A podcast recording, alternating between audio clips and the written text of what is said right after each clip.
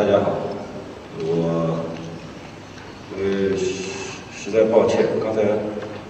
大概觉得呃有一点紧张啊，真的是真紧张，不是假紧张，所以呃呃今天的这个题目关于呃先锋文学记忆这三个关键词。我就是其实要一起说还真不好说，我把它分开来说。因为我自己个人，我对自己的评价，我一直觉得我有两个非常致命的缺陷。这个这两个缺陷，第一个缺陷，我一直觉得我不够深刻。第二个缺陷是，恰好是我不够浅薄。那这一对矛盾，其实导致我在许多场合这个。发言的困难，说话的困难，呃，甚至像这样现在这样的面临这样的场合的一种某一种困难和障碍。所以，作为我个人来说，我其实自己更信任、更依赖我的文字。我自己是不太信任我的这个言语。那么，所以我这个意思也是为我自己。下面所要说的东西，其实是给同学们打一个招呼。我我基本上，嗯，对自己的说话，呃，并没有那么多的这个什么信心。但是好在大家给作家，尤其给小说家某一种看不见的特权。似乎一个作家，他要不会胡说八道一点，他还不是作家。作家毕竟跟教授是两个行当。呃，陈晓明教授在这里说话，他不。可以像我这么说，随便说。那么，我想，我我仅有的一点优势，其实就是利用我这个特权。那么，同学们可能在在北大大概听惯了非常具有逻辑的、非常具有呃整合过的知识体系的这么一种传授。那么，在我这里恐怕我无法提供这样的一场谈话，所以我能做的，我设想的我的这个讲话和发言。可能是一个散文式，啊，也是是是这么是这么这么一种形式。既然是散文式的，它可以是非常散漫的，没有中心啊。那么今天我想，如果既然是这样的这么一个 演讲的题目，就是我跟陈晓明教授商量过，我想第一个关键词，我想从记忆开始说。我自己个人觉得，一个作家终其一生啊，他最重要的财富，其实是一只百宝箱啊。一只百宝箱是什么样的百宝箱？其实就是一个记忆的百宝箱。呃，因为一个作家，无论他的这个呃，一个作家与另外一个作家的生活形态啊，自己个人的生活这个际遇，无论是多么不同，但是最后，我觉得他们整个一生。以写作啊，以文字打拼的这么个生涯，每人的一样的武器其实是相仿的啊，都是那么一只记忆的百宝箱。但是记忆的百宝箱打开来，却是不同的货色、不同的珠宝啊、不同的记忆的珍藏。因为我的，我现在有时候在比较安静的时候，或者有时候在需要写一些文字来梳理自己这个创作之外的这么一些事情的时候。有时候会会经经常想起自己我自己的童年、少年时代或者青年时代。有时候好多事情恍如隔世，但是有的事情却又那么清晰。说到记忆，大家大家可能知道，从医学上来说，呃，一个婴儿啊，当我们都还是一个婴儿的时候，我们从母亲的这个腹中出来。第一次来到这个世界时候，他会睁开眼睛的。大多数孩子闭开闭着眼睛，但是有的孩子会睁开眼睛。睁开眼睛，医学上认为，这个婴儿第一次睁开眼睛打量世界，他看的是白看，他因为什么也看不见。什么也看不见，并不是说他失明或者有等等，是他没有适应他的眼睛这个世界整个这个光的这个调节调焦的这个他没有完成，所以他是看不见什么。所以从某种意义上来说，我一直觉得我们的所谓人生当中真正的第一记忆，注定是丢失。啊，注定是丢失。那么从某种意义上来来说，很多这个作家也好，文学也好，艺术工作者也好啊，他们后面的许多许多的这么一些努力，我一直觉得从某种层面上来说，其实就是在恢复拾起他的真正的第一记忆啊，让他复原啊，或者是或者是去发现这个第一记忆。呃，我现在很奇怪，我就是我是因为是一九六三年一月生的啊，我出生的那个年月，在中国整个我们这个历史上，呃，呃，是三年所谓的三年自然灾害，恰好刚刚勉强过去，而文革又还没来到，是是在那样的一个时代，那么我真正的所所谓的人生第一记忆。是一个非常奇特、带有时代烙印的这么一个记忆。这个记忆当中，大家同学们可能听了都觉得很吃惊。这个记忆是一颗子弹的记忆。啊，那年我现在我想起来，那年大概我三岁，所以呃，我我记得有一个非常清楚的印象，是冬天的时候。有一个深夜，有一个深夜，我突然就是在半梦半醒之间，被我母亲从床上抱起来，非常匆忙的、非常慌张的，把我从我们家临河的那个睡睡觉的那个房间里头抱起来啊，摸着黑跌跌撞撞的穿过这个，抱到我这个靠街的、靠街那一侧的我外婆的房间里，把我放在我外婆的。床上去睡觉，发生了什么事情呢？那年武斗，武斗的时候，我们家对面就是一个大的水泥厂，水泥厂，我们家后窗的对面就对着水泥厂的一个水泥窑，一个水泥窑是非常非常高的，一个两个浑圆的这个水泥柱体的上面顶着一个像房子一样的东西，那个大概我我不知道有几十米高，大概应该有五十米之高。那么那个，因为那年武斗的时候，上夜班的水泥厂工人不知道怎么就斗起来，打起来，打起来了，有一派的这个工人就爬到那个最高的那个水泥水泥塔上面那个小房子里头，占据了某几个窗口，就对着外面乱射一气。有一颗子弹，啪打在我们家后门的那个门板上，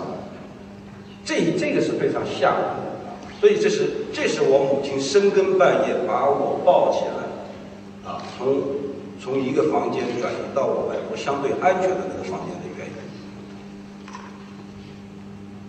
这颗子弹我后来没找着啊，但是我们家的后门后门上对着河的那一侧，是也都面向着水泥一样的那一侧，一直一直留下一个子弹的弹壳弹洞的印子，带有一点点烧焦的那种感觉。这颗子弹，这是我童年我对这个世界其实是。所谓的，当然，也许这个记忆是被修复过的。有些人非常怀疑三岁时候他的记忆是什么样的。但是我后来一想，这颗子弹，这个情景，它一定是那年六六年不动啊，一定是不动。所以那年我推理出来，我是三岁到四岁之间。所以我对这个整个社会和人生的第一记忆，这一颗子弹的记忆，恐怕呃。那现在描述起来啊，是第一个非常具有呃实呃实质意义的，也是对呃具有未来的某一种呃，也可以说吧，不是不一定是强加的，是带有一种暗示的，呃，具有文学意义的这么一个第一集啊，是一颗子弹。那么。我们说，一个作家终其一生，在在在这个百宝箱里梳理，在那掏，在那找，梳理自己的记忆，形成种种的各各种各样的各种知识。我一直比较相信这样的一句话，就是呃呃，就是这句话是呃托尔斯泰说的，他说一个作家写来写去，最终是要回到童年。所以我许多话啊，许多文章文字也好，我喜欢从童年。开始说起，因为我觉得它重要。那么，我自己的童年时代其实不是一个文学时代啊，我的童年少年时代是一个动乱年代。那么一个动乱年代，它的特征是该有的都没有，不该有的都有。该有的就是说，一个孩子该有的知识的这么一种传输啊，书本啊，幸福的生活，这些都没有。而没有的，不该有的都有啊，因为那是我生长的年代是文革和文革后期，啊，那个呃，整个连整个空气里都充斥着阶级斗争的这么一种火药味。那么一个孩子从小是呃生活在一个非常充满暴力的这么。这么一个时代，我们今天因为现在还经常聊起来，因为在很多年以后，我经常会被问起一个问题，就是说，经常有很多同学也好，或者是跟着以后，他他们经常从我的作品里发现暴力这两个字，包括我现在河岸的作品，他们觉得非常暴力。就是我一直在在想，就是说，我自己其实也问过自己，而我的东西是。暴力吗，或者说是暴力，在我的作品当中是一种有意识的，还是一种无意识的流露啊？它到底说明这我创作当中的哪一种偏向和倾向？但是我就是自己分析来分析去，我仍然觉得自己非常非常的这个，呃，无愧啊，无愧啊！我我呃，我很清楚的记得啊，因为。我我小的时候有我们呃学校有一个老师，这个老师大概恐怕是我们整个学校当中学历、教养、知识各方面都是最好最好的。他是教高年级的，但是我是因为是那时候是低年级，啊，这个这个老师是北方人，他自己一个人住在这个呃一个学校的一个单身宿舍里。因为我我他没上过我们的课，我只是觉得这个老师有本来就是有一种威严的感觉。但是我记得我上一年级还是二年级的时候，我看见这个老师，他的脸是青紫色，青紫色不是说他皮肤发生毛病，是他被这个有一次是高年级的同学搭了几个桌子椅子，搭成一座山，请老师像蚕宝宝一样上山。啊，他们是给他起出的这种名字叫“蚕宝宝上山”。蚕宝宝上山是下面的桌子摞摞起来，椅子摞起来，摞起来，逼着那个那么一个老师啊登上一个台阶。最后有几个非常啊那个有几个同学啪从下面一抽，那老师就掉下来，那脸就磕到磕到这个地板上，所以他的脸永远是很长时间一段是青紫色。所以。这样的一个记忆，在我自己的这个童年记忆当中是不可磨灭的啊。所以，呃，类似的事情如果要举的话，恐怕不是没举啊。就是因为，但是大家同学们也不必对这个时代就是呃呃抱有这种非常具体的这么一种呃考证性的这种不必。那是一个暴力时代，暴力变成某一种变态的精神食粮，大家都在食用，都在使用。那么问题在于，我自己一直觉得，在很多年过去以后，这个时代当渐渐的离我们远去的时候，它应该以什么样的面目？那个社会当中留下的对于，说对于那么一种在穿越任何阶层而存在的这种暴力，我们今天对对待它应该是一个什么样的态度去记录它、继续它？我的想法是，我从来不写一个以暴力为主。题的小说，但是在所有的小说当中，当我要真切的，就是捕捉那个时代的那个所谓的那种，啊，我觉得是一种像有一种铁的那种腥味儿，或者说是这种铁腥味儿，是一种非常冷，有点像血腥的这么一种味道。我要当我要去表达那种体系的时候，我从来不回避，从来不回避这样的事情，不知道。不绕也不夸大，不夸大，所以这是我的一个态度。但是，呃，这不是全部啊，就是说，关于这暴力的这个一个部分的记忆，在我的所谓的文学，呃，最初的文学记忆当中，不是全部。我一直比较相信啊这么一句话，因为呃，对于文革记忆也好，对于六十年代、七十年代记忆，每个人的这个百宝箱里的他的东西毕竟是有区别的。对于我个人来说，我自己最强烈的、真正最刻心铭呃铭心刻骨的这种所谓记忆，其实还是跟我自己个人的生活记忆是有关系的。作为我来说，比如说我要自己去分析啊，我作为一个写作者啊，写了这么长时间，坚持这么长时间，回头一看啊，我一直觉得回头一看，你的所谓的足迹啊，你自己的这个写作的这个呃足迹，对很多时候是真的是被风沙给淹没的，但是你总是记得啊，你从哪里出发的，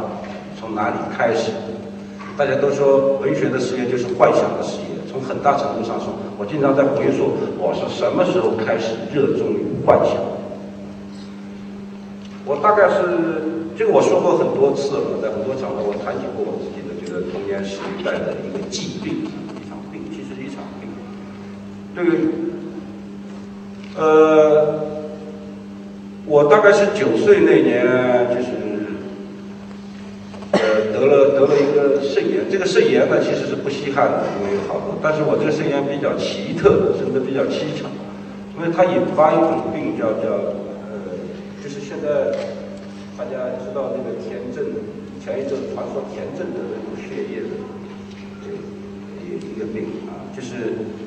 跟他是一模一样的。我当时那个我的肾炎并发了这种，因此使他使一场小病变大变大，也因此。整个就是把我们家一个普通，呃，家庭的生活搞得一塌糊涂，因为因为这一个九岁的孩子，看了，突然就是面临着这种这种这样这样的危险。那么也因此，我是自己个人，经常我在要看病，得了病就要看病，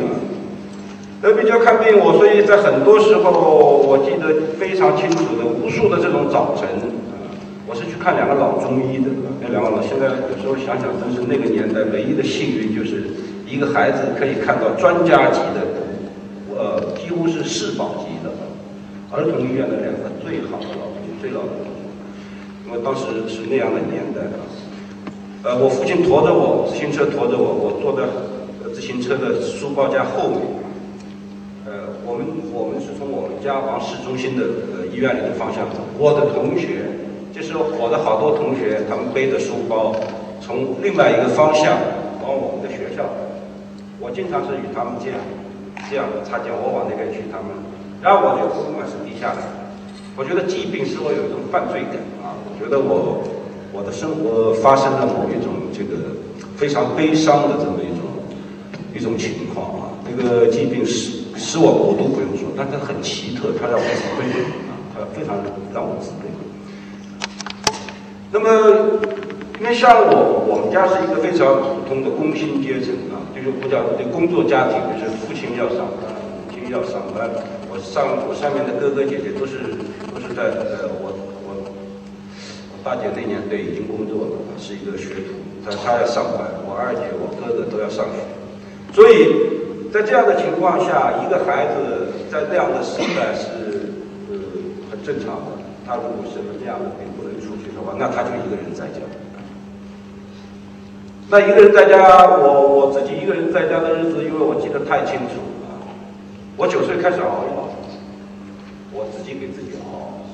我我家里人把那个所有的中药，因为吃中药，我看的是两个老中医。那那熬药的时候，就是我，而且用的是煤炉。用煤炉上熬中药，把把那个火门要打开多大多小，特别讲究。因为熬药的是，所以这个我要学习。那么更多的时候，这种苦是没没有什么，对我来说记忆还就是这样过去的。我更多的时候是，我是觉得那那种寂寞，那种无聊，和一种非常深刻的，就是一种被抛弃的感觉，一种被抛弃，这始终伴随着。那么在这样的情况下，其实，呃，因为我，因为这个这个病的问题，它还不能疲，不能累啊，就是说他必须躺着，我在很多场合，我的文章里头，我一个九岁的病，他专门写的一篇随笔，专门写的是那是疾病的啊。因为我是睡在一个竹榻上，一个竹榻上，一个江南很常见的那种宫廷的竹榻。竹榻上面，因为春天和冬天天冷的时候，我我母亲给我铺了个棉被，然后不经意，那个棉被一直铺在那。后来天气暖，啊，风开始暖，说是啊，进入初夏了，把那个街道一街一个洞。我我我我把那个竹榻躺出了这么一个洞，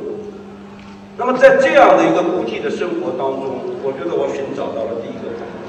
第一个朋友不是文学，是文字啊。我也在很多场合也说起过我小时候寻找文字的非常荒诞的过程。那么，呃，因为那个时代，因为我也说过，因为我们家我父亲我父亲当然是有文化的，但是他的兴趣爱好。他是看这个，就是看我们基本古典小说，《三国演义》《水浒》，他是来回看的。但是他的那个书呢，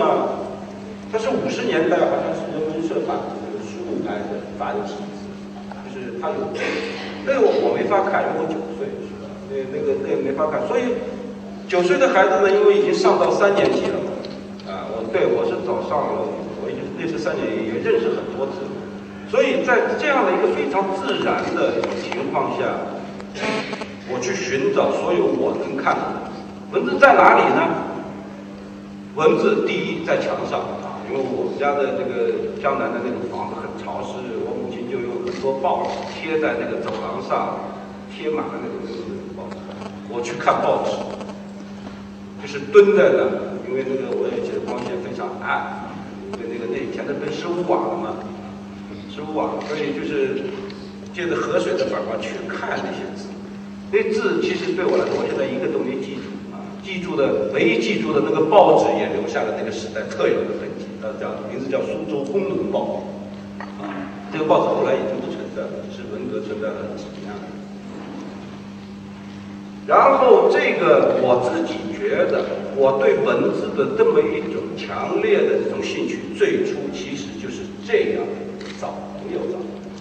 因为我实在没有朋友啊，脑子里就是除了胡思乱想，我必须得有一个实实在在的寄托。然后后来开始了啊，要看东西，要阅读东西啊。我记得最清楚的，因为我一个人躺在家里，大家都觉得有义务，一家人都觉得有义务去给我寻找一些让我可以打发寂寞、度过这个漫长的这个时光的东西。然后我姐姐因为那时候。已经是上中学了，那个对她，她是比较爱好，所以她经常会从学校里头有一个秘密阅读圈子里头，一群女中学生不知道从哪弄来了一堆书，都是被没收的，有的在收购站已经有收购站的图章，突然又流传出来，一些书好多是没有封面的，所以我现在一直一一一直记得那个呃呃里头我看到过这个让我脸脸红耳热的有。对这种有点模糊的本啊、清冷啊、性描写，我记得有一个叫马斯洛娃的啊，怎么样怎么样，就是堕落了，然后男的怎么样，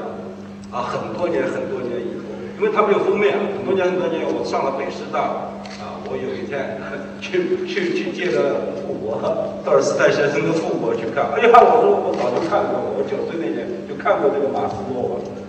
啊，就是是这样的一种状态，去做呃开始的所谓文学的，最初的熏陶。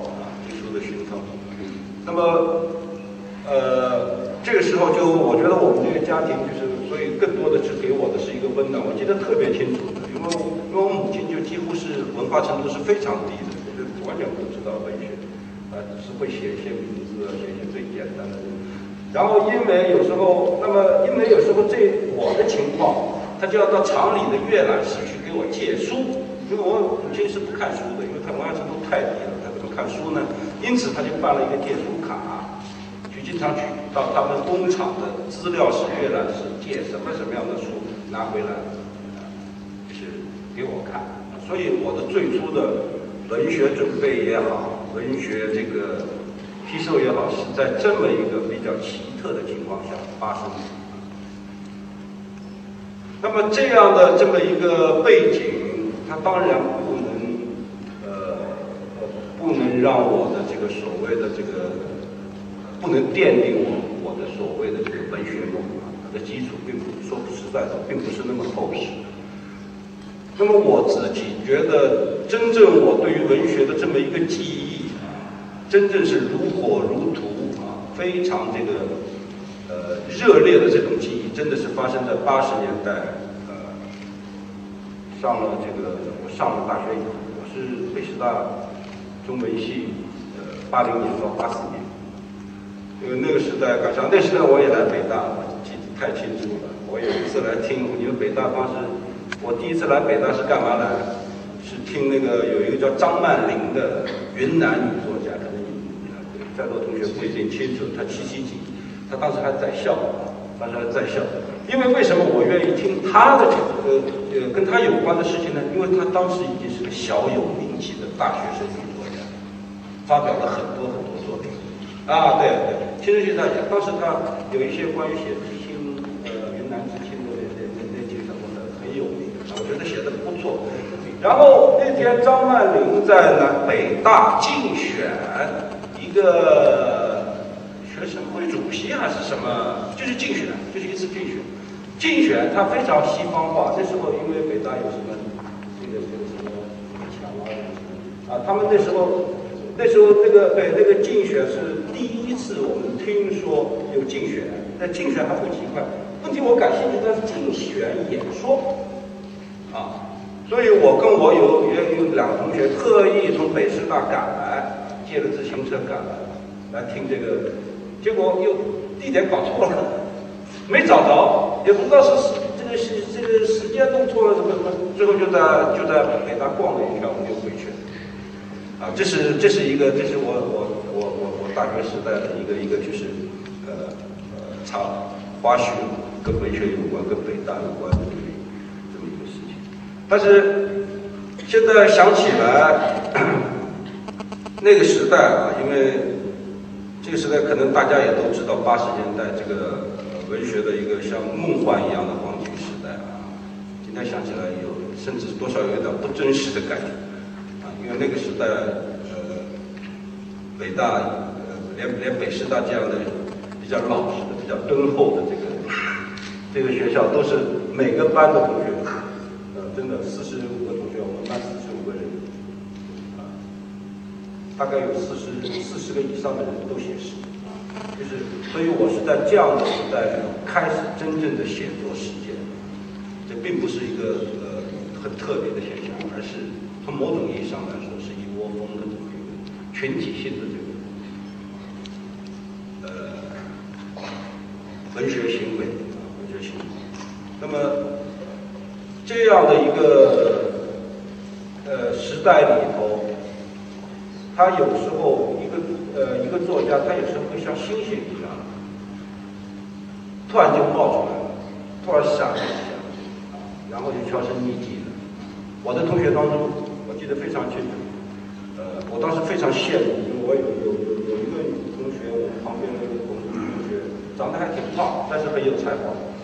呃，他是在《人民日报》的这个副刊上发表了散文，那那个变成了我一个非常迫切的一个羡慕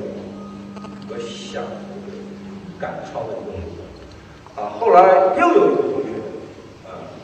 在在这个《丑小鸭》杂志，这个名字这刊物现在没有了。当时这个当时有一个青年文学刊物是北京工人出版社办的，叫《丑小鸭》。非常贴切的是专门为这个文学青年服务的，但是影响很大。我有个同学在《丑小家》发了一篇小说，我也特别羡慕。那么在这种非常具体的这个一种看不见的、带有八十年代特征的这种竞争意味的情况下，我觉得我我的写作变得越来越勤快，啊，越来越固执。那么我一直觉得我自己的文学，呃呃呃呃文学。之路的前面几步是非常仓促、非常踉踉跄跄的，他不是有一个怀有一个非常远大的理想，而是要去追赶身边的某某人。而你们发了我，我怎么不能发？啊，是这么一种非常，呃，呃，非常，呃，世俗的这么一种意义。它其实跟文学、跟我们、跟我们后面渐渐意识到的这种呃写作的意义，它其实是不相干的。所以我一直从来也不否认我的自己的文学的开始时时呃时段就是一个八十青八十年代的呃文学青年所经常这样做的，他其实是追逐文字变成签字的那么一瞬间的那种激动和虚荣啊。那么呃事实上从来也没有考虑在那个时代也没有考虑过今后几十年我还会不会写啊？今后的这个几十年我如果写了，这个文学对于我意味着什么？哎，我这么讲行吗？同学们觉得？啊，都睡着了？同学？当然了。因为太太了，因为我自己讲的突然没信心了。但是按照这个顺序、时间的这样的一个顺序，这样讲也没什么，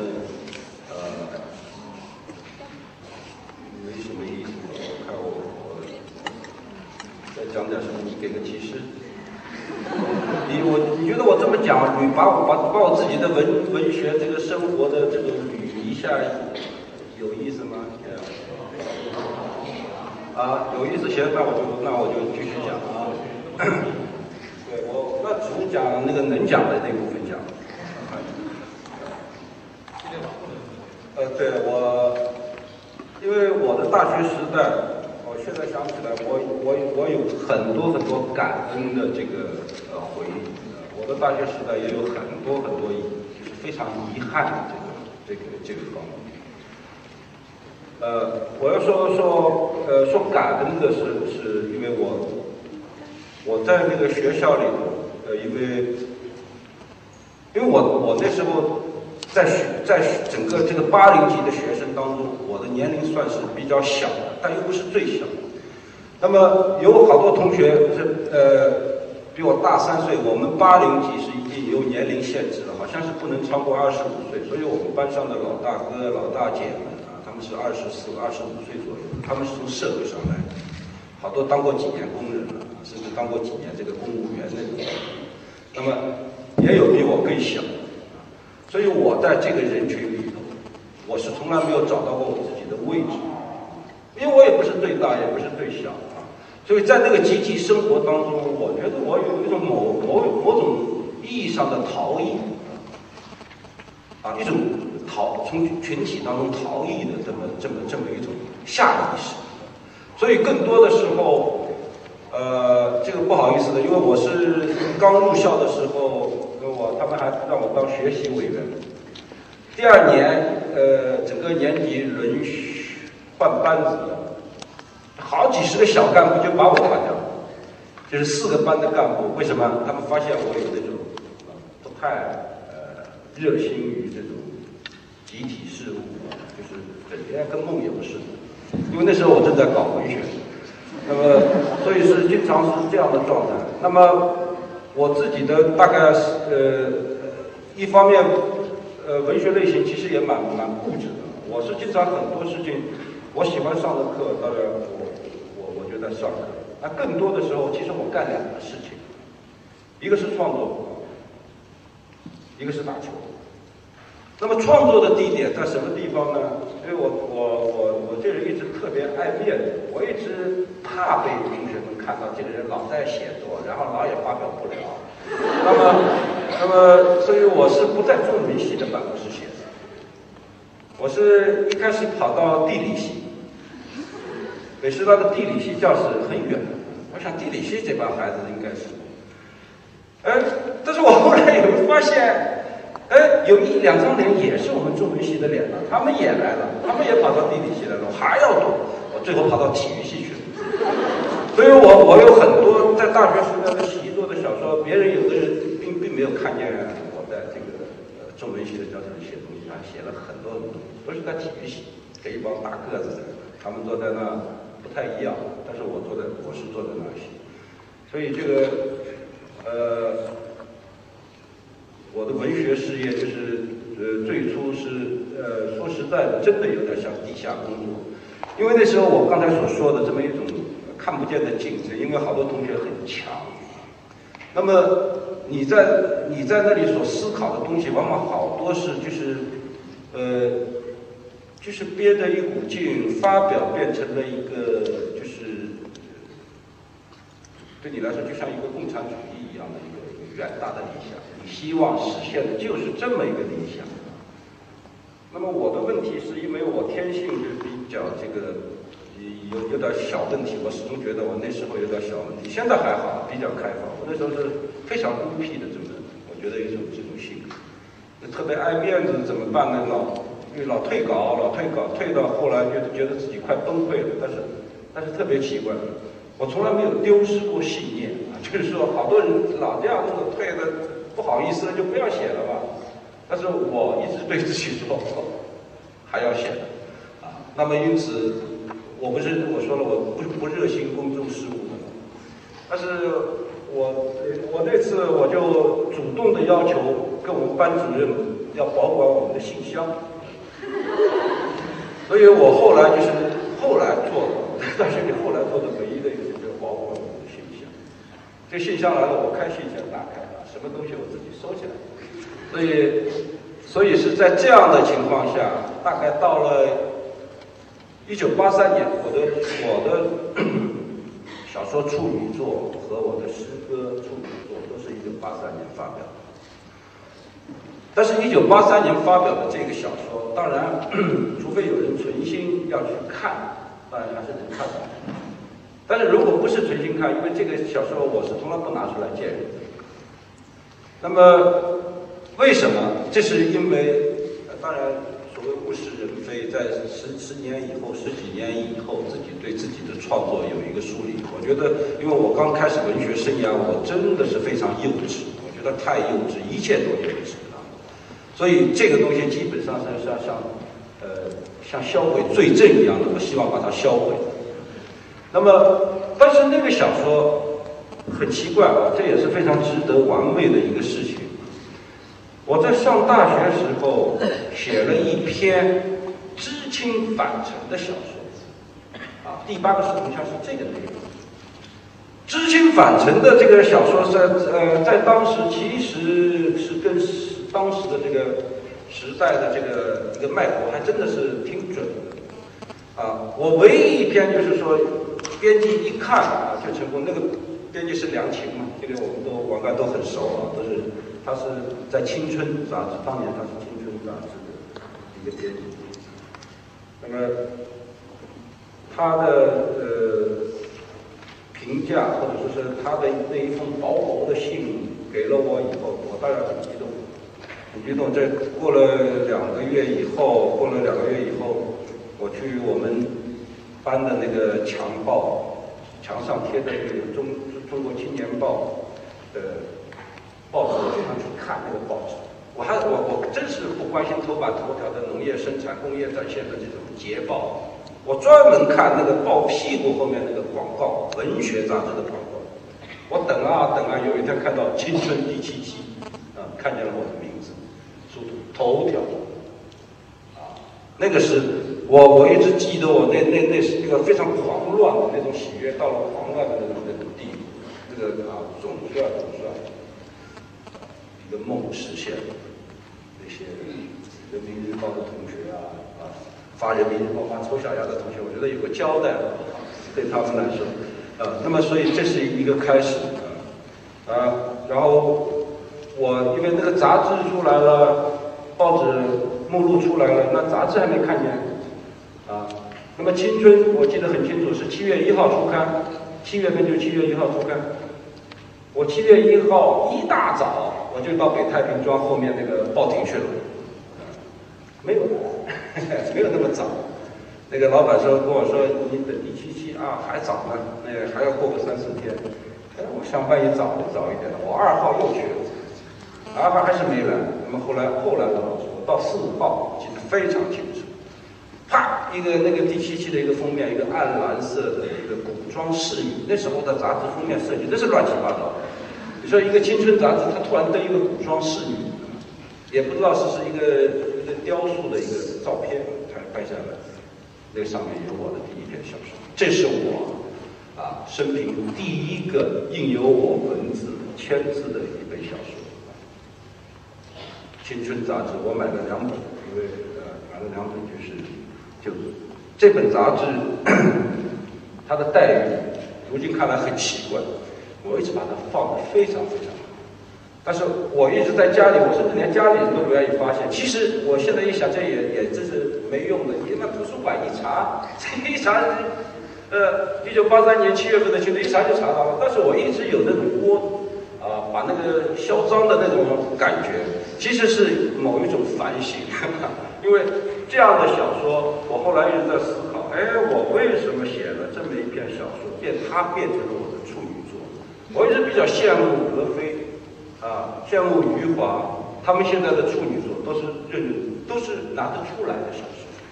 啊，因为大家看那格非的那个，比如好处女座是什么纪念乌有先生，虽然有点色，有点不是那么那么呃，有点那种问题那种问题，但是一青年人，有志的青年人的创作。那么余华的第一篇小说《落魄星星》，星星，我靠，我因为我那是大学生，那也是一个现在还是可以凑合拿出来。只有我写了一个什么莫名其妙的知青反城小说，这跟我有什么关系呢？对吧？啊！但是那个小说真的是为我，我觉得我用一种非常的手段，窃得了我这个所谓文学上的这个，呃谈不上是第一桶金啊啊，第一个出版权啊，获得了某一个权利，而且更奇特的，这个小说在当时。真的是因为社会学的对对文学的这种评判啊，在当时真是大行其道。就这么一个，你看大学生写的，呃，瞎琢磨出来的这么一个知青反动。第二年青春文学奖，啊，那时候因为大家同学们现在对青春杂志没什么了解和记忆，那时候确实是很不错的、不错的一个一个一个。所以我的整个文学生活，其实是就在于，如今看起来。就是非坦然的这么一种状态下开始了，啊，我一直觉得不够坦然，啊，我是一直觉得我自己写作的这个热情大概不低于我的同时代的其他作家，但是我始终觉得我的这个起点，带有那么一点点，谈不上是羞耻也谈不上，总是觉得自己低啊，起点很低，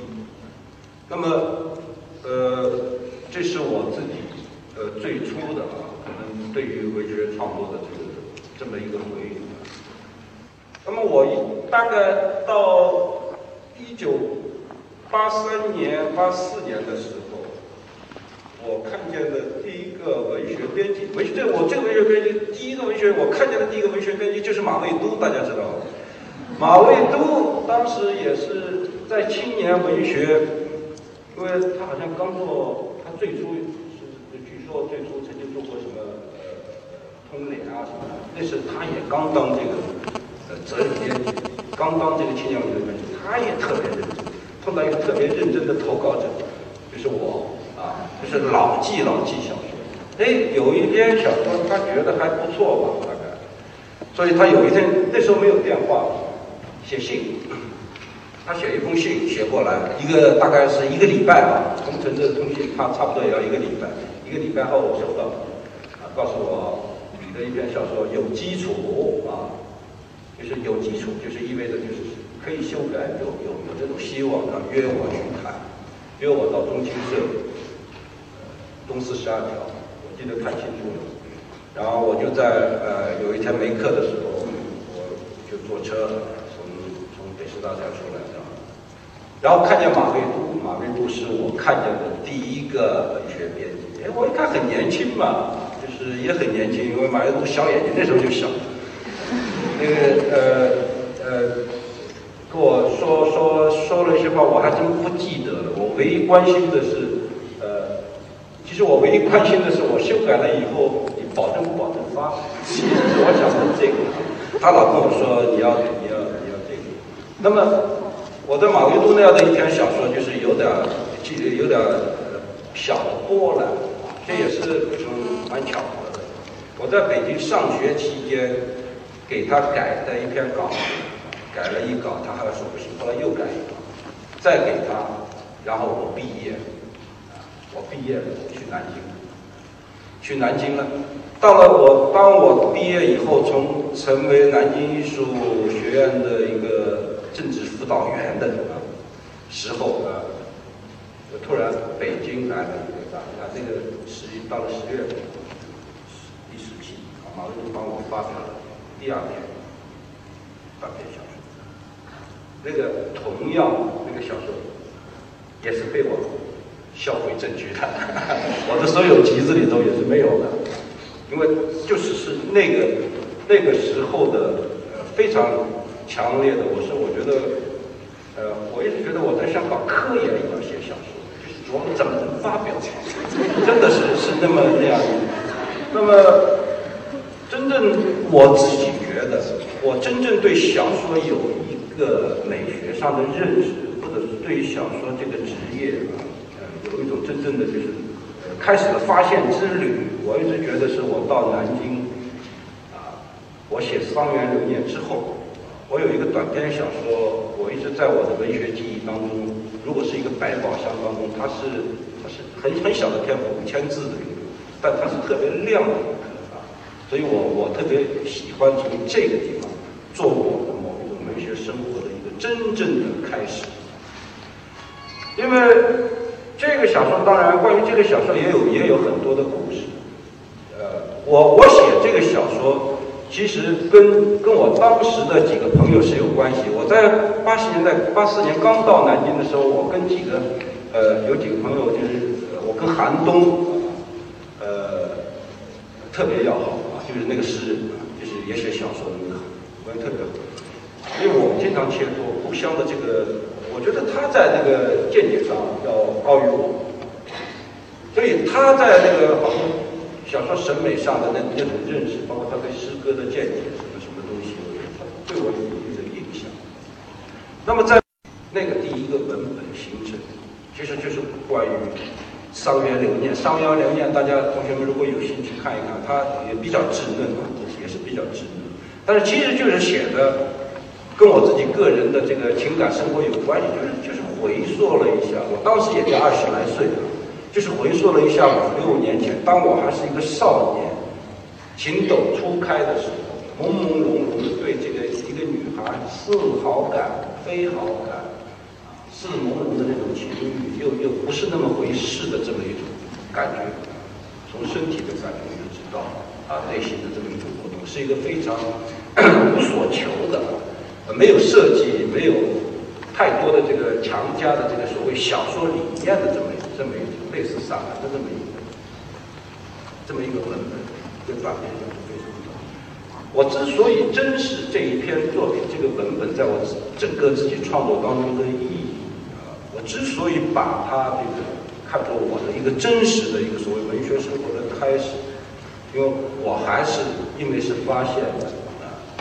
小说是应该跟心灵有关系，小说是应该跟你自己有关系，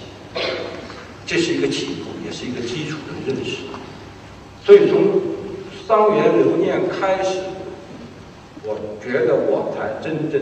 因为现在大家要查我的处于都是一九八三年，但是我觉得我真正写小说是一九八五年写《桑园留念》之后啊。那么，当然，当然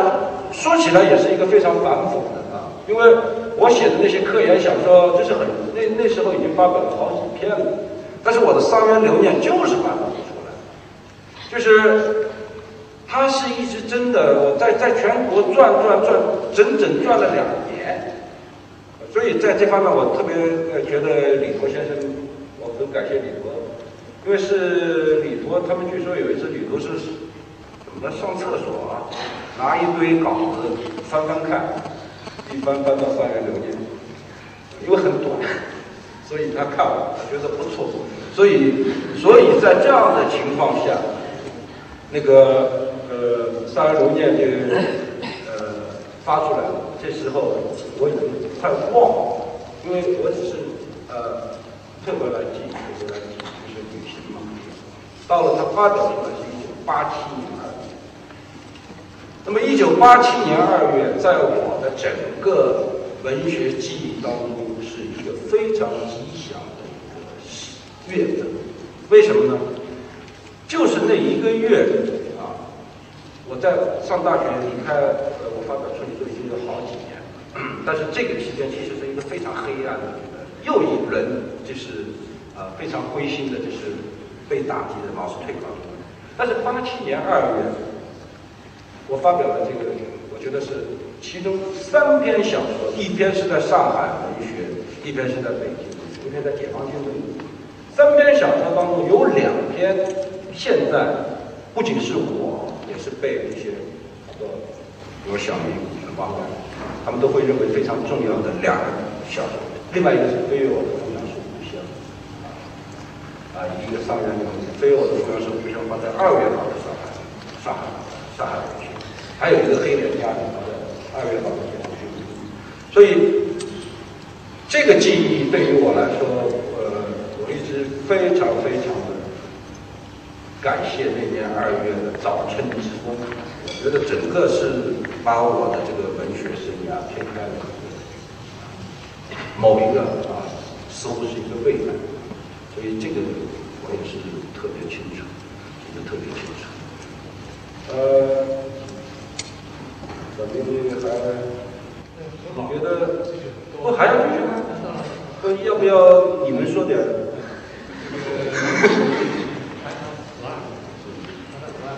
？OK，好。河岸这个小说，因为我也做过，因为接受过太多的这个拷问，所以大家有很多这个回答。因为一个有时候，有时候我一直觉得，同学们可能不知道有没有这样的感受啊：当你一个人同样一件事情，同样一个作品。在不团不断的对他质疑的时候，不断的对同样的一个话题在探讨的时候，我觉得这真是一个非常呃令人痛苦的过程。比如一个人，一个你让一个作家老去解释自己的作品，老去回顾自己的作品，他真的是前言不搭后语，因为他呃三个月前说的忘了，到三个月以后说的是另外一句话。那么，所以一个作家对自己。的作品的解读，它同样是不可靠的，经不起推敲的。唯一一个就是我觉得有价值，就是他的感受。这个感受有的有可能是发发生在呃呃作品之前，有可能是发生在当下，你能回忆起来的一些感受。那么这些东西，我觉得我是可以谈的。比如关于河岸，我的动机是什么？我写它的这个一些非常模糊的一些原因在。因为我自己一直。可能多半大家同学们也听听听听听得出我的这个，比如说我是苏州人啊。当然，有一个我一直说我对“河流”这两个字，我一听我就我我会有时候在某种场合会激激会激人的这个词对我来说特别敏感，因为每个人可能都会对一个词汇，对一个是有特别的那种感受，有的甚至是生理感受啊。河流这两个字对我来说就是这么一种感受。比如我我这个最初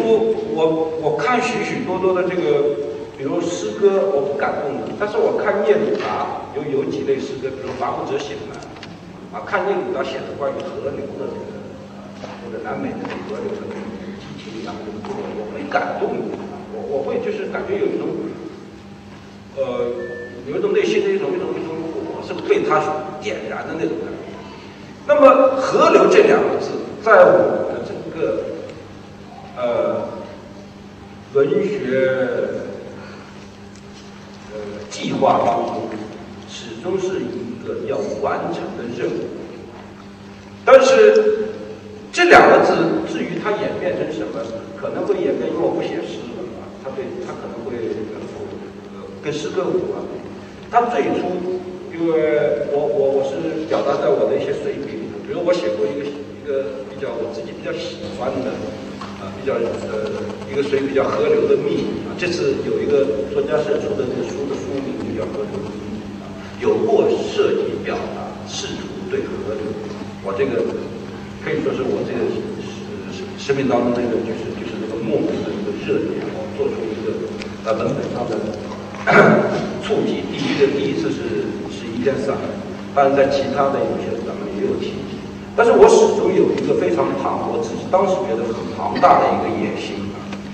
呃，我想写一部关于所谓就是河流的小说，但是至于它是什么样，我很长时间我不清楚。那么这个河流，呃，因为也有可能是我自己啊从小生活生长苏州的啊古运河，或者就是我们那个我们家后面那条古运河的支流，从苏州到常熟去的一条水道。那么甚至也有可能包括我父辈的河流，我父亲母亲的河流，因为我们家我们家父母是那个是长江岛上的长江长江中间啊，扬子江中间有一个小岛，那个地方叫扬中，我的父亲和母亲都是扬中的人。那么因为那个地方是一个非常小的岛，人永远是被水围困的，所以地少人多。所以那个地方的男性公民，从从大概十二三岁的时候，他必须要腾出这一片地，腾出锅里的一口粮，自己去出外做事，要跨过这条河，往北跨是东北很穷，不可能去东北，往南跨，所以就是都是跨过这个长江当中的一个夹湾啊，往往南方去，大多是在苏南。因为我的父亲我记得很清楚，他最初是在上海家橡胶厂，跟着他一个亲戚当工人，然后后来到了快成家的时候，那时候好多这种迁徙的家庭都是这样啊，男性男性的这些公民这些男孩，到了青年时代长大成人，他是要回家去了，通常都是这样。如果他在外面学的，通常那个人是不太学好，不学好。所以我父亲就是到了他的到了他二十来岁的时候，他回家就把我我母亲娶了。这样，我妈妈也从扬州那个岛上也跨过了这个，好，然后寻找落脚地，寻找落脚地，真是奇怪，就是跟水打转，一找就一一落就落到了苏州，一找就找到了水，就是河流，就是跟河流有关系的。我们家在苏州，我后来写过一个，啊，这个东西还没发表。这个呃，我们在我们家在苏州最早的落脚之地是一个呃，我小时候去看过，因为离我们家后来住的那个水边房子也不远，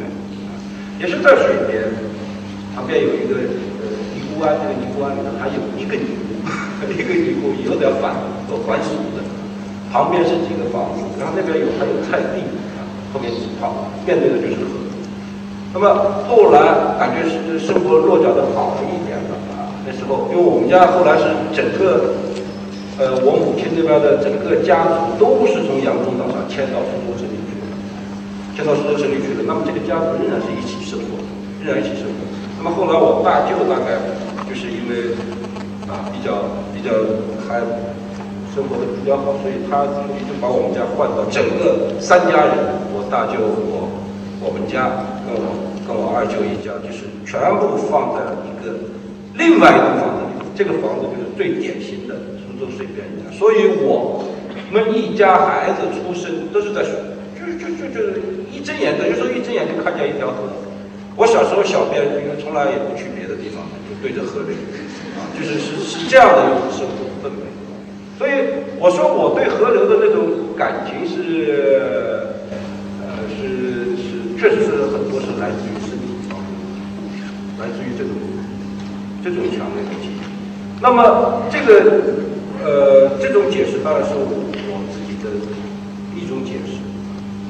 自己拿拿我自己的个人的这种迁徙和家庭和这种记忆，你对河流当然是。对河流的这个词汇的迷恋是一种解释，另外一种迷恋恐怕是出于理性的，多半是出于理性，因为这个词是非常漂亮的。首先，它的漂亮在于河流的流动，啊，它给你的那种想象空间。因为河流，河流旁边意味着河床，河床旁边，呃，河床的外侧，意味着无尽、无尽、无边无尽的岸，岸上是。那么水与河底的世界，这个本身这个词汇它确实具有太太大的关系。那么至于我要把它，我说我一直有这个梦想，要把河流写成一个小说。我至于把它写成什么样的小说，我其实呃有过很多的设想。我在在九十年代，我曾经有一次试图想写这部小说。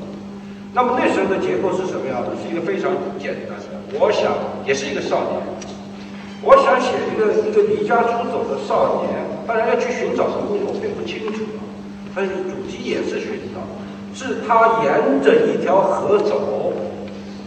从一个村一个点啊，从从一个村走到另外一个村，从一个镇走到另外一个镇。那么我所想象的是一条直线型的沿河流行走的这么一个小说，来表现我心目当中的庞大的河流主题。但是呃，我大概也写了去大概几百个字，我我也不知道什么原因，就是完全放弃。那么这么一个想法，一直到了到了大概三年前，我突然觉得我应该开始要写这部小说了。为什么？我我我我有一种很奇怪的感觉，我觉得一个中。中国作家，这是可能是瞎说。我老觉得中国作家怎么到了六十岁以后，几乎好像是体力不行，还是什么不行，所以他们的创作会渐渐、渐渐、渐渐属于某种意义上的衰退啊。那么我一直觉得有一种呃暗，对自己有一种暗示：四十多岁的时候，恐怕是应该写你梦想的小说，写你的就是所谓的夙愿之作。那么我想，我应该是。这这这部小说，但是呃，但是它真正对我来说一直是不清晰的，叫什么样的？有一次是什么情况下突然清晰？因为我有一天，我我我女儿要去加拿大，那么我要陪她看看苏州。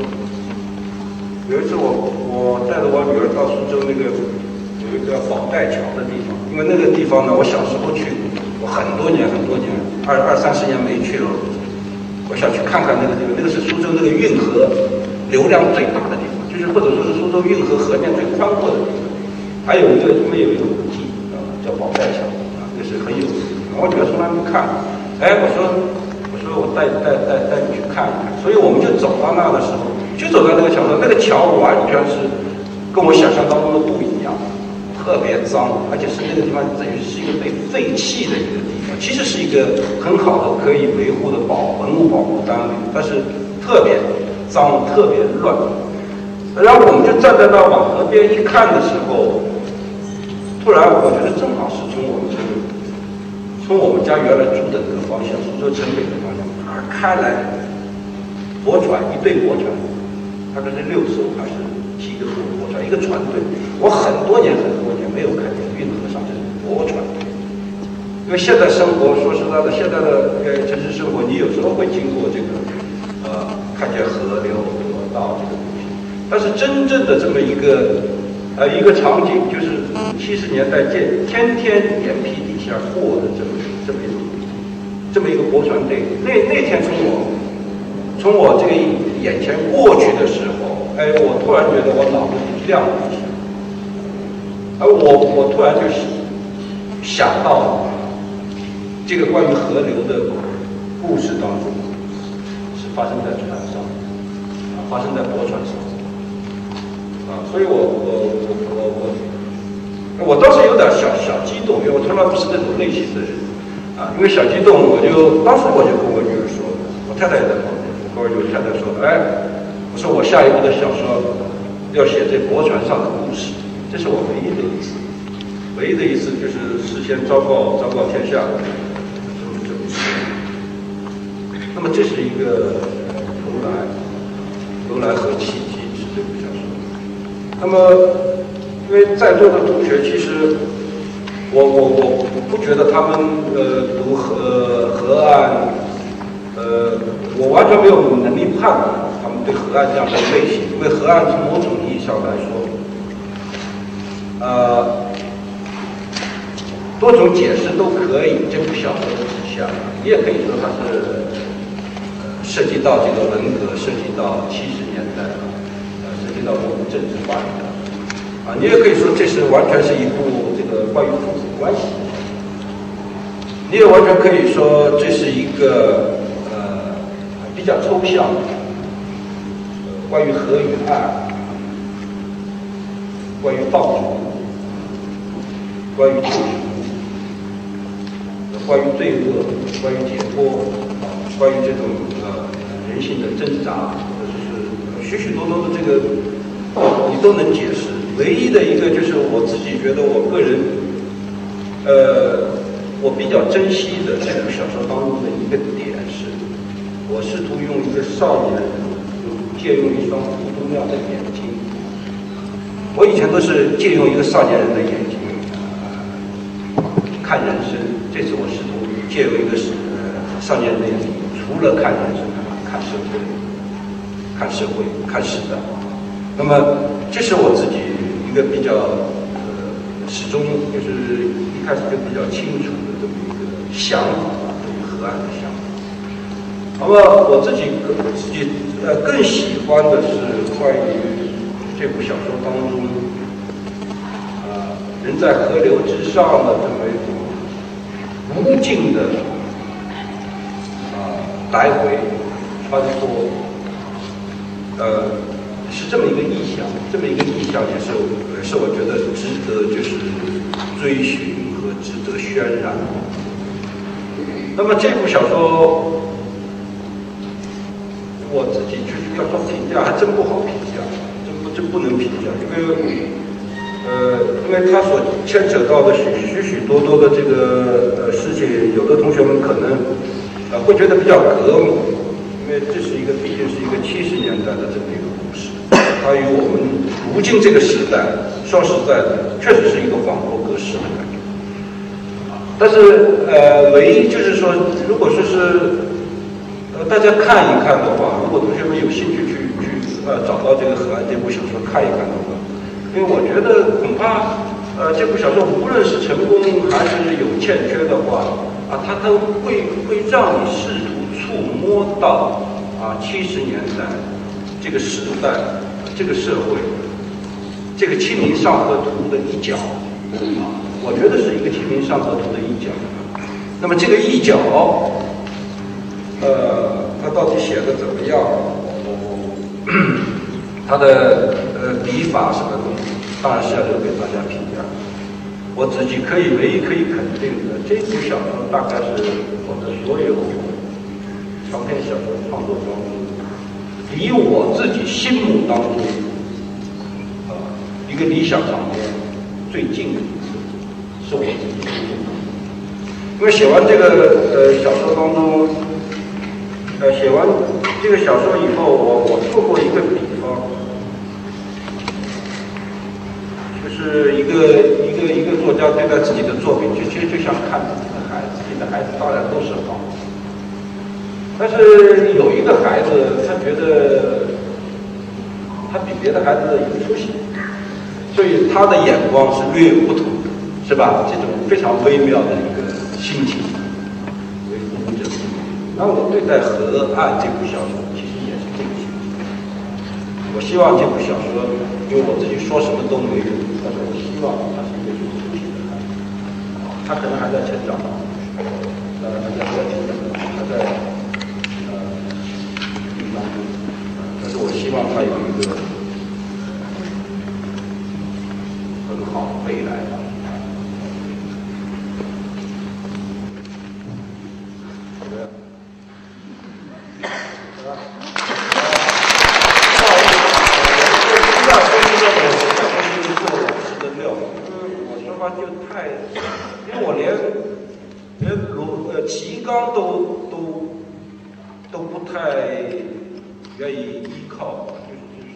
不好意思同学们不要紧张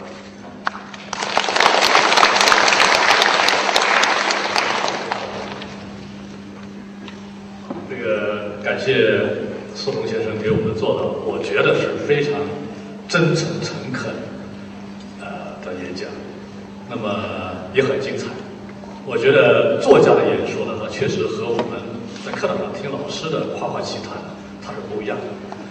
家呢有他的一种演说的方式，所以我觉得我们中国作家百大行活动呢，就是每个月我们有一次，我们聚在这里听作家谈他们的过去，谈他们内心的记忆，是吧？谈他们怎么走上文学之路，谈他们内心的那种寂寞，甚至是恐惧、失败，以及他们的希望。我觉得这是一种非常美好的人生，是吧？所以感谢苏童先生呢，让我们分享他内心的这么多的秘密，那么多的记忆。这个其实他这，我我刚才听苏童的那么多的话语，我感到有很多东西是对我非常有启发的。像他讲到作家的每作家的写作都是对第一次记忆的呃寻找，呃，作家的第一次记忆总是丢失。哎，我觉得这个对我们文学理论来说是一个非常大的这样一个挑战，是吧？那么可能在很大程度上确实给我们的文学批评提供了一种很好的阐释空间。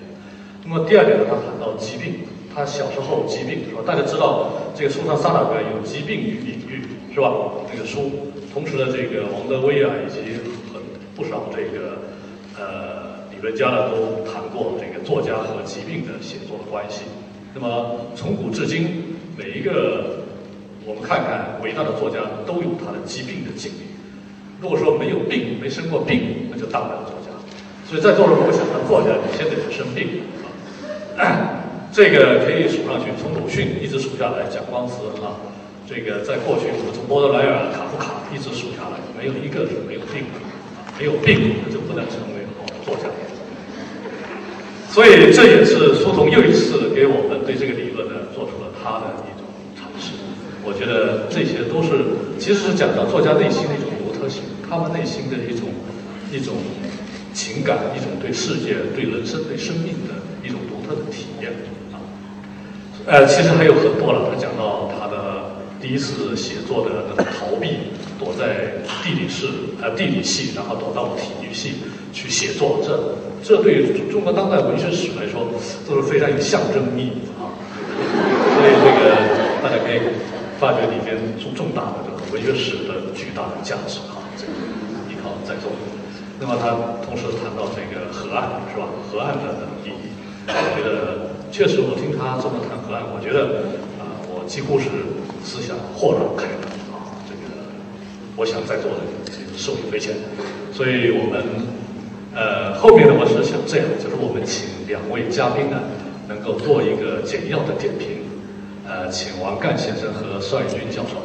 这个做简要，每一个人五分钟点评一下。然后呢，我们再请同学们提问，然后苏童先生呢，这个回答大家的提问，好不好？我们现在先欢迎王干先生。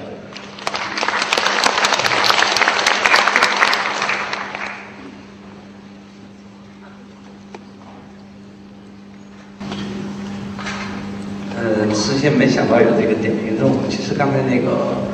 陈晓明那个教授已经这个对书读的那个讲演已经做了非常好的这个点评，这个。书童呢，跟我呢是，我用一句，用一句话说，是这个文学上的发小。就是我们是从八十年代，呃，一起走过来，这个也是也在一个编辑部。当时我们都在中山编辑部，在在呃一起工作。呃，所以现在他这个长篇小说这个《河岸》。把他的自己认为的这种心爱之作跟得意之作，这个呃交给我来当责任编辑，交到我们人民文学出版社来出版，所以我觉得也是这个呃从那个八十年代到现在的这么一个一个一个一个结果吧，一个结果就是刚才那个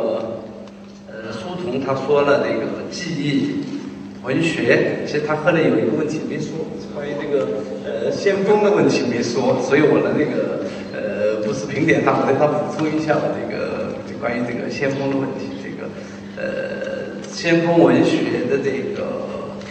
理论的一个奠基人是陈晓明这个教授，所以这个我来这个呃谈先锋文学也不是这个太合适的。我觉得这个我对这个河岸呢有一个评价，就是呃呃。可以正过来说，也可以反过来说。呃，一种就是说它是一个终极先锋文学，还有一种就是说它是一个先锋文学的这个小百科。就是对河岸这个，呃，这个发源于这个呃八五年以来的这么一个中国的先锋，它是这个当代文学史上一个非常重要的文学现象。呃，对它的评价到今天还是在有各种各样的意见。这个小们刚才说的，前不久在上海开会，也是这个对先锋文学还是有不同的评价。就是说，对一种文学现象。能够有持续，从八五年到今天已经二十四年了，能够有文学界这个学术界这么持续的、持续的这么长的热情来对一个文学现象，说明这个文学本身它是有丰富的信息量跟丰富的这个学术潜价值。如果它的全真全部价值被我们那个挖掘完了，那么我们今天就不会对这个问题感兴趣，就不会还会来探讨。这么二十几年前，我们二十几年前有很多话题，但是很多话题我们都忘了，懒得去探讨。但是关于先锋文学，为什么会在谈？所以我觉得这个先锋文学就是说，它是八十年代以来对当代文学的一个呃提供思想思考的一个信息库。他把这个八十年代很多思这个思想这个思考的很多成果或者很多的片段或者很多花絮。来，全部都浓缩到这种先锋文学里面来。所以这个，所以先锋文学有很多很好，有有时候它是探索文学，有时候它试验文学，有时候它是新潮文学，它以各种各样的角度来讲这个先锋文学。但是各种角度说明一个问题，就是说它是八十年代很多文化人、很多文学人思考的很多的花絮、很多的成果，或者很多不成熟的成果、不成熟的理念，都放到这个先锋文学里面。所以这个它就像一块矿石，里面的这种这个含金量还没有被充分的这个挖掘。那么书童呢？为什么这个书童？书童，我这个前不久写了一篇文章，我是做了一个比方，我说这个先锋文学啊，如果是一个足球队的话，马原就是先锋。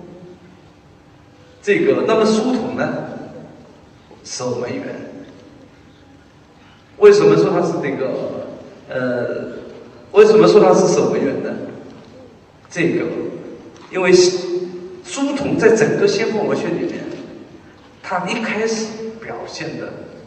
并不是最激烈的，也不是最早的，也不是最有激情的。他不像马原，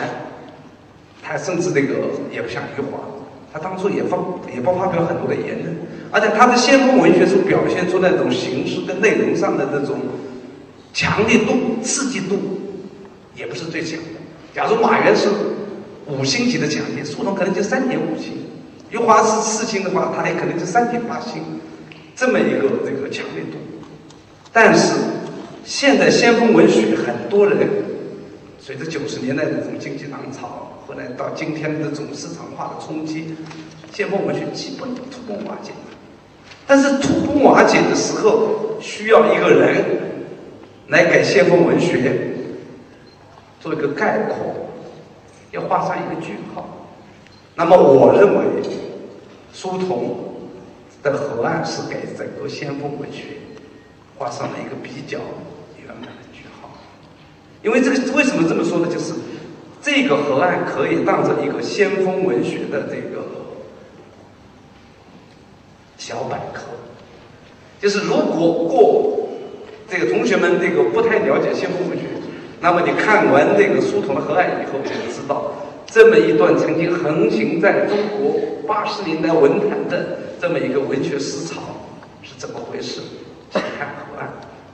哎，所以我觉得这个就是一个这个，它是一个这个小百科。就是刚才我看到那个，刚才那个这个打打的上面一段话，就我也不重复了。就是书童这个小说里面能看出马原的，能看出余华的。能看出格非的，能看出孙甘露的，能看出这个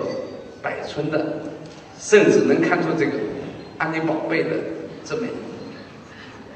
呃，大家不要笑。这个书童小说，这个安妮宝贝跟我说过，他是把书童小说反复读，反复读，而这书童小说那种这个那种忧伤，对这个安妮宝贝，大家仔细品看是影响很大的。